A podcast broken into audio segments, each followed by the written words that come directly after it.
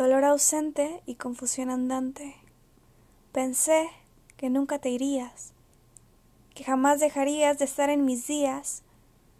Mi espera aún te anhela, deseando el imposible eterno. Trato de cerrar los ojos y no mirarte, trato de no escucharte. Quiero dejar de buscarte cada vez que enciendo mi celular, ya no quiero necesitarte. Pensé que habías dicho que algún día no sería difícil, y tu abrazo me reconfortaría todos los días, la espera me come vivo, tanto tiempo recibiendo palabras a cambio de acciones. Yo te acepté así de lejos, abrazando mi almohada en lugar de tus brazos, sosteniendo tus promesas faltantes, imposibles, tardantes. Me encuentro agonizante, quiero quedarme despierta un poco más. Tal vez algún mensaje sea de ti.